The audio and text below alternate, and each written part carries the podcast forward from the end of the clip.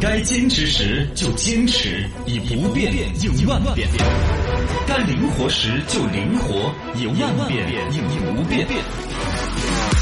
小刚方言方言 mix 版，未来无限无限。小刚方言 mix 版叫起来，我是小刚刚，我是陈超。刷新一下我们微信公众号“罗小刚杂货铺”。今天我们征集了一个话题，你在生活当中利于环保的行为。是的哎，大家其实还做了很多。嗯你看网友妖气，他说：“刚哥呢，我坚持常年晚上不洗脚，嗯算不算就游泳水环 保？”哦，他还补了一条，嗯他说：“不要念我的名字哈，一会儿熟人听到了。都念了对吗”？哎，念了 哦，你你刚才没有听到他的名字叫妖 气，你还强 调一下，这个心灵暗示，说不定其他人就忘了。知道哈，这个不是酒， 他叫不，他不叫妖气。不要再说了。不说了哈。嗯，他要求 呃，然后呢，这个龚子言说的是，哦，他他还就是先前我们念过了龚子言的另外一个发言，嗯呃，Mark 他说他买菜都是自带购物袋，我这个很难得，我有段时间想过自己坚持的，搞忘有时候要，嗯、坚持不 了，好麻烦了，而且那个布袋你洗不洗呢？嗯在这儿你这提个番茄，几根水水儿来的噻，对那么其实也还脏兮兮的。但是还是要带了，自己坚持带。原来其实还有那种竹篮篮，其实哦有，但有显得很像村姑。有有些老年人带起来不方便，对，有那种塑料那种编织那种呢，有硬一点的嘎，，有有，哦，嗯，就是这个宜家那个购物袋嘛，就是，是一个编织的硬的吗？呃啊我，的是个编织用的，然后多大很大，装很多东西，宜家那个袋子，哦，是不是五哦？块钱一个，是是是，嘎，它装的又多。一般呢，他说一周去一次超市，呃，然后采购一次食材，都是装得下的。呃，推荐他说不用叠起来，搬家还可以用来 包装衣服，一物多用。啊，就宜家那个袋子。哦，差不多类似的，嘎可以，。嗯，这个先前说的这个环保这个话题，我看还有个啥子都有意思的。因为先前就有个人在说的，说的是这个关于这个哦，这个就是贤君欧巴，他后半截在说的，他前两年国家出台了这个限塑令那个规定，貌似现在都废了的吗？他无非就是塑料袋儿现在合法的收费了而已，并没有减少使用啊。些是有点儿这种，反正我去啊在超超市市肯定里面每一次都是有摇杆袋袋儿，而不要且袋袋儿真的不方便。对，很少看到有人自己带袋袋儿。啊，其实就刚才说的环保袋嘛，环保袋用了好多，就节约了好多真正的塑料口袋儿。嗯，那就现在真正用环保袋的比例，十分之一有没得？我觉得也少。啊，可能就只有大马西，嗯，大马西我看都尽是塑料口袋儿加起的。对呀、你想嘛，一个塑料口袋儿现在收的钱不痛不痒的，收的啊几角钱嘛呃，两角、五角，对呀、嘎，而且呢，这个袋袋儿呢就回去自己装垃圾啊，啊，因为你还用得到，一到，就还可以一次用下几次，嗯基本上不心痛。貌似塑料口袋儿用的还比以前更多了，对，但自己带购物袋的话是个好的习惯了。但是你不要这么一会搞啊说，现在我觉得塑料口袋儿整体用量可能比限塑令之前多了好多了，是社会的一种发展，大嗯家更穷讲究了。你看现在，比如家里边那种黑色垃圾袋是很普及的使用了吧？啊，对，然后呢，还有保鲜膜很普及的使用了普，及了，嗯，嘎、原来这些都是不啷个用的，是，原来都是家里边各种其他方想方法弄了，现在全是用塑料口袋儿了。对超市里头每一个人街上走的时候都是个塑料口袋儿叼起走。对，嗯，嗯，现在塑料口袋 是吧用的也很多了，关于这个限塑令和对于塑料垃圾这种东西呢，一方面肯定我们觉得说它不可降解是一个很坏的，对二一个呢，原来还有一种对于资源的一种担忧，因为其实塑料制品也来自于石油、原油嘛。哦，它也是是由哪儿来？现在大方面呢，新能源车这个走法呢，石油、原油的这种使用，嘎，国际上的这种行情是在看空的，说不清楚。呃，总体来说，少用这些资源嘛，嘎，少对用塑少料用塑啊料。，主要还在于它的白色污染，说的是几百年降解不了啊之类的。对现在又有一种虫虫儿可以吃塑料，啊是，黄粉虫。嗯，黄粉虫这种东西真的是相当神奇，我原来都接触过这个东西。哦你啥子吃剩的馒头丢给它你丢给，它菜叶子你，养过是吧？把你丢给它，它都要吃。你也丢给 他的，真的、啊，啥东西儿就木头，啥子都要吃。结果后来那那那连塑料它都要吃。哦哟，就啊只吃垃圾啊这种，啊，那个东西相当可怕，啊，哪然后把那个虫虫，我不养它做啥子嘛？是专门有那种养殖蝎子的，嗯，哦，要拿啥子养蝎子嘛？就拿这个黄粉虫养。哦，还有包括钓鱼、养鸡都有拿这个来养的，哦是用其他啥子那么儿是耗子的丢给它，它都要吃，吃了就变黄粉虫就长大了嘛。好养黄粉虫再拿来养其他动物，这纯蛋白质，哦，直接黄粉虫炒菜的都有，哦对，纯蛋白质。我天哪，好想起吓他人们以的前嘎吃垃圾，我们是在说环保，嘎，是不是跑题？ 就养点儿就说现在塑料的降解，唯一的还只有一种黄粉虫可以把它降解了，但那个嗯现在成本很高，啊都，还做不到啊！大环保家啊爱护环境，嘎，人人有责。嗯继续来说一下你在生活当中做的利于环保的一些行为，发送到我们的微信公众号“罗小刚杂货铺摆起来。集百家所言，言无不尽。汇八方观点，画龙点睛。小刚方言新闻论坛，新闻论坛。来，新闻论坛论起来，老酒回收礼品店其实很赚钱。噔噔。最近有调查发现，街边的各种老酒啊、礼品的回收店，跟沙县小吃一样的，非常的泛滥。看了很多，其实也不用调查，嗯我们举目四望，好像谁都看到过几家到。处都看得到。有时候都很好奇，你看他那个牌牌吧，嗯破破败败的扔在路回收酒边品哎啊，有的时候就在地上拿一个砖头抵一个小小板板，写个收酒啊，对对对什么之类的。那个很多生意，你不也突然想，哎呦，七八年、十多年好那个店，嘎。这为什么是一个老字号了，哦哟，说这个背后玄机很多，哦也有一些违法的生意，也有一些潜在的商机，我们一谈一谈的抡起来。首先看看老酒回收店的江湖。老酒回收店的江湖一看，那是吓死人。嗯这个老酒回收的店子呢，其实它这个还真是有一个生意传统的。哦，呃，最开始是湖南人和湖北人，哎呦呃，发现了这个商机。哦我该了嗯大概是在两千年左右的时候，呃，这个里边有一个不尊重湖北同胞朋友的这个话嘛，叫“天上九头鸟，地上湖北佬”。啊就湖北人是很精明的，在生意商业方面，现代湖北人是很做了一些一般人想不到的生意，赚了大钱的。 很早就开始做了，啊，就是面带猪相，信头嘹亮， 有点那个说法那种好吧感觉，嘎。嗯，在北方很多城市，湖北人大量的开类似的店子，挣到大钱，然后用传帮带的方式，这个开了这个店，然后呢，表弟呀、亲戚呀、啊亲朋好友，全拉进来，然后市场份额越来越大，慢慢的他们自己内部就开始出来了很多经验呐、方法呀。嗯你比如说里边你要要对于这个酒你要鉴定啊，嗯，回收的老酒是真的还是假的？然后培训，怎么看，怎么闻，摸一下，呼呼呼 呼我就很舒服。嗯，这个酒瓶很光滑， 废话摇一下那个酒，怎么看？反正到他的手上，他简单一看，真酒还是假酒，年头久远与否，值不值钱要，有这个能力，这个人家是有本事的。啊这跟典当行那个生意有它点有点像相似了，啊对就是正正规规的搞这个回收什么酒啊什么之类的生意哈嗯，它是这个逻辑的。当然也有一些不正规的生意，待会儿我们慢慢来讲的。是的，然后呢，这个回收老店的这种所谓的租金呢，一般选的都是比较背街的那些铺面很便宜的租金的铺子。啊，租金很便你宜，看他一开始就打持久战那种想法，是没有什么开开一张三页、 三天要搞个什么促销啊，到处发传单了，没那个，不用，他就长长久久的等。我等个三个月，三个月吃一单，一单我就吃三个月。哦哟，有那个耐性，磨下来之后，而且他常常就有铺垫的一些生意，嘎，这个生意其实就是现在湖南人、湖北人慢慢传帮带把这个生意越做越大他们，做里起来边出现了大量的暴利赚钱，哦哟，甚至慢慢出现了一些在法律边缘的东西了。再来看看老酒回收店的暴利。哦，这个就要仔细来看它的暴利太从暴何利而了来了。第一个赚钱呢，其实就是一个极其暴利的行为，带有违法的一个边缘的一个东西，嗯就是回收酒瓶子，啊，对，直接打一个回收酒瓶子的都有，嗯是吧很多，那啊但在是街上都有，包括网上好像买卖就瓶子的，嗯那都是典型的买这个瓶子干嘛？你人家喝茅台，你就喝茅台瓶 儿，重新装酒啊，那这典型就为了重新来来装酒的嘛。那个、嗯，说那个一五年的茅台酒的瓶子，现在可以卖到一百到三百不等，我一五年的都能买，光是那个瓶子可以卖到这个一百到三百，哇塞是啊，因为那酒可以卖到上千呢、啊，其他啊随便，弄点什么酒，嘟噜噜噜一灌，那个假酒那个成本是吧？就几块钱、几十块钱就灌进去 了，利润你翻翻几十倍，对太可怕了，嘎。嗯，他这个收酒瓶子的货源那些，第一个就是有的原来还有收荒匠的时候，有，他就收收收，反正转手一下，那些人可能不太懂这个酒瓶子的一个价值，他三五十块钱收的话，那边还帮他啊到处去收购回来，他就啊转手就赚钱了。第二个，现在这种所谓的刚才我们打收收旧酒那些生意的人啊，自己主动上门去跟餐馆啦、酒店、酒吧后厨联系。酒吧里边嘛，主要是洋酒嘛，多得很啊，酒你玩儿卡，对对对，很是多，吧？各种一些洋酒，假酒就就就已经三十多年没有喝过真的洋酒了，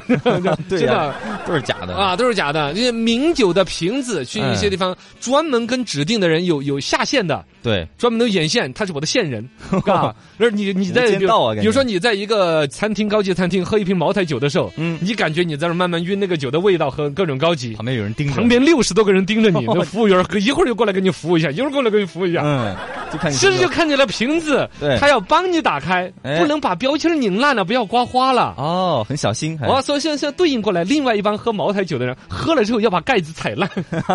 真的，我认识一帮人就是那种哦 就人不，让他们做这个生意。对，哇塞，哎喝酒的时候把盖儿怎么拧，怎么破坏掉，啪嚓踩烂， 你知道才哎走。这个有点狠呢。这个反正就搞得已经到那个份儿上了，嘎、嗯然后呢，就说到啊，这一帮收舅舅的人嘛，就专门会在那儿去埋上眼线啊，一个勾兑好人。是啊，你那儿拿一个瓶子过来，只要包装完好的，我给你是一百、一百五都可以。哦哟因为我那边可以卖到两百、三百。对，有钱挣，知道吗？嗯这个是一类的，就是这这种东西肯定酒瓶子，他还要专门要求包装不要花了什么的，典型的就是为了拿去直接再卖的嘛，对对是吧？对再装酒那就是造假嘛，这就是个暴力这啊。肯定是违法的暴利嘛。嗯第二一个呢是确实有收老酒来重新包装来卖的，就不只是收瓶子，啊，是老酒有的家里边翻翻翻一搬家，我底下标签儿都稀脏八脏的了。嗯啊，有的人本身有家里边收藏，哎，对类似于女儿红那个逻辑嘛。嗯你要藏酒啊，这两天好像我资金周转，我要拿来花，就有拿来卖的那种。嗯这种酒重新搞一搞的话，也是翻倍的价格。有人专门好这个，重新包装。重新包装哦嗯。包括像我们泸州老家还专门出了一款老酒嘛，哦，对，他就专门出了一款包装有点反骨啊、嗯老旧的酒做质旧的也这是种选的很好的酒质的，也是卖的相当好的。对这是现在人喝酒的一种情怀，嗯就觉得那个从地窖里边脏兮兮的翻出来，哎把灰尘一抹掉，对，有感觉，啊那把那个酒盖一拧开， 哇，六百年的基优质基还酒。有泥巴的什么对的。对对对，就是好的就是那口儿，专门就就现在就有一种酒生产的时候糊上泥 巴，整的跟个皮蛋一样的包裹对这这扯远了，。嘎。回来说收重新收包装舅舅，重舅舅。然后还有一类就自己开始造假酒了，哎呦，就是本身他原来只是一个中间商，嗯，就是收点瓶子卖给造假的。后来他发现我这儿来回倒就挣个一二百块钱，我要装点酒进去，我就可以挣个四五百、七八百。哎呦，那怎么不赚呢？这对呀，就自己搞，这叫输液茅台。输液 茅台哦，这就是茅台瓶儿，那因为你开了盖儿破坏了那套组，那个机关是很严密的。嗯，对，破坏了的话，人家就喝酒的人懂行，看得出来。呃，他就拿那个针儿扎到那儿，嗯嚯滋，慢慢的把里边的酒给抽出来，抽哦出来，哎，然后再滋往里面灌进去。嗨， 是 吧？你比如说，就灌点什么精致喜酒啊，灌点什么茅台王子酒啊那些，反正要做手术便宜一点一的，样对对，灌点其他酒进去，看哇塞，按照一比十的比例进行勾 兑，然后抽出来的那个原装的好酒呢，嗯又另外拿瓶子一装，叫内供茅台或者怎么怎么 样，价格卖的更贵。哎呦， 这真正有一帮谁超级会喝的人，你拿什么瓶子装，我都喝得出来是不是那个，嗯就卖给那帮人。看是吗哦我，那帮人的话，我价格再给他翻个倍啊！那个里面的好的酒，我我拿来卖了高的价，这个天瓶哪子我再给他输点其他酒进去，我又卖原 价。这里面真的， 啊，你说能挣钱，你就对人的智 慧天哪，了不得的很。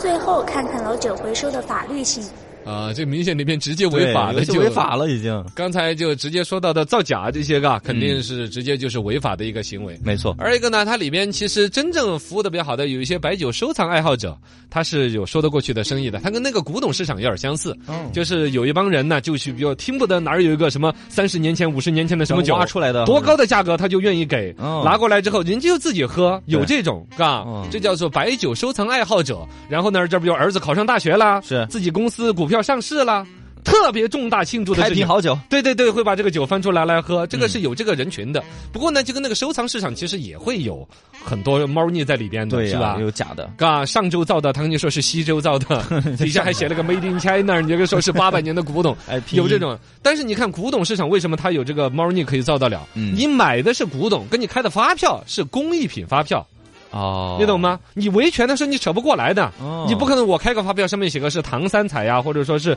是是什么唐朝的出品呢？我不不会保吧证这个的，它对只是一个工艺品。工艺品，呃，你说它值价就值价，你说不值价，它就是一个小瓶子。哎呀，是吧水很深啊，白酒收藏爱好者这儿一样的，他跟你开的就是一瓶酒的一个、嗯普通酒的一个发票，对，你但你花的钱是一个古董酒，五十年六十年的沉淀，嗯那些是体现不在发票上，维权维不到的。哦，而一个呢，收老酒这里边其实，比如收老酒，还包括收烟的嘛，收礼品的。其实典型的哪儿有烟啊、酒啊那些啊，有一些带有贪腐性质的销送赃。礼的是吧？对呀，就是送礼的那种嘛，啊送过去他接来了，比如说收了很多那种礼，他自己也消费不了，嗯或者像抽烟，他本身也不抽，本或不利于健康，对，他就把转手变成钱。其实是在搞这种事情的也有的，嘎。哎呦，反正呢，有一些收老酒的人呢，这个各种赚钱赚的不得了了之后，就开始自己去研究这套逻辑，以至于走上了更违法的一些套路。嗯这个呢，其实是值得关注的。是各行各业都有自己的规章制度来进行一个约束。老酒回收这个行业，我们看到很小众，很不起眼儿。嗯但它背后你看酝酿的一个是商机确实越来越多，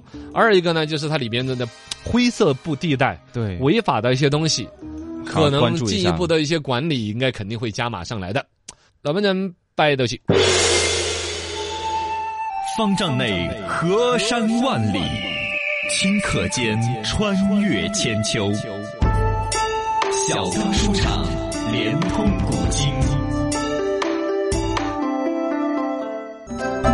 植树节的评书专场将将大蜀将军冯熙。他是东汉名将，也是云台二十八将之一，哇了不得立下了赫赫战功了。很厉害，呃，在这个刘秀手下为将嘛，嗯当时刘秀在河北落难的时候，冯异啊、邓禹啊等等很多一些人忠心耿耿，嘎，就是落魄的一个领导，大家也跟着混。哦，这一番亡命天下，最后得了江山那肯定是很有地位的。是这个刘秀在对他来说是各种信任非常啊。这个冯异为人也是非常礼让，从不言功。哦就一方面领导很器重他，一方面嘛他也更谦虚。嗯你越器 重我，我越谦虚，我啥子事情都没有做。哎，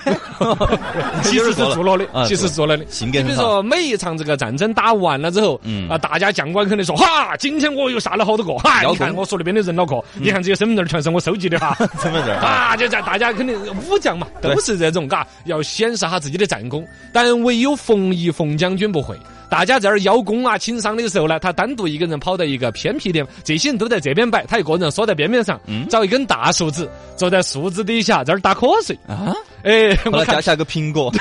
我就说 这个，可惜没有掉下来呀、哎呀他就没有研究那一 套。但是他的赫赫战功为人所称道，哪怕他不争功，不在那儿跟头闹，大家都说：“哎，冯大哥你过来噻！刚才看你砍人那么 凶的，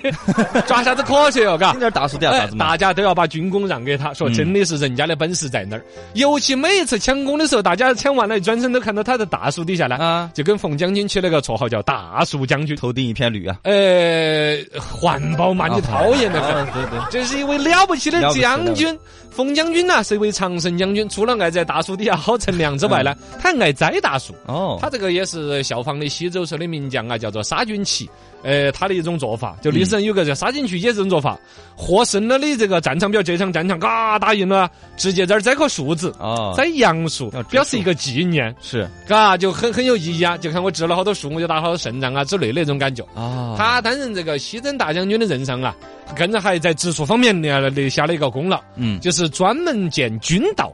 军道，就部队专用的这个道路嘛。嗯，这个军道实地勘察要求每五米就栽一棵松树，五米的间距呢，就是松树的枝桠呢就可以连得起来。啊，栽得太密的话，哎呀，枝桠就不好张开，有点挤，呃，就就有点挤嗯。栽得太稀了呢，隔不到风沙。二一个呢栽松树为啥子不栽杨树啊、为啥子柏树啊？嗯为啥子不栽那些呢为啥？子呢因为松树里头有松香。哦，松其香实现在包括像咱们礼县的很多地方，老百姓都还有类似的习惯，收松香来。嗯，熬起来可以当点灯，哦，嗯可以点灯，熬起来有独特的一种气息，嘎。然后在古代的时候，它还是当成一种办我们现在工业润滑的一些功效。你比如说弓箭须儿，哦，要有一个润滑润滑呀，剂，呃，然后呢烧黑了可以拿来做这个墨，叫做松墨，嗯，就是拿来烽火的主要原材料哦。点起来那个喷烟子，砰砰砰砰，烽火连天那种。哦，所以就哦植树，对松对树对，指松树，嗯传下佳话，那就是大树将军冯异呀。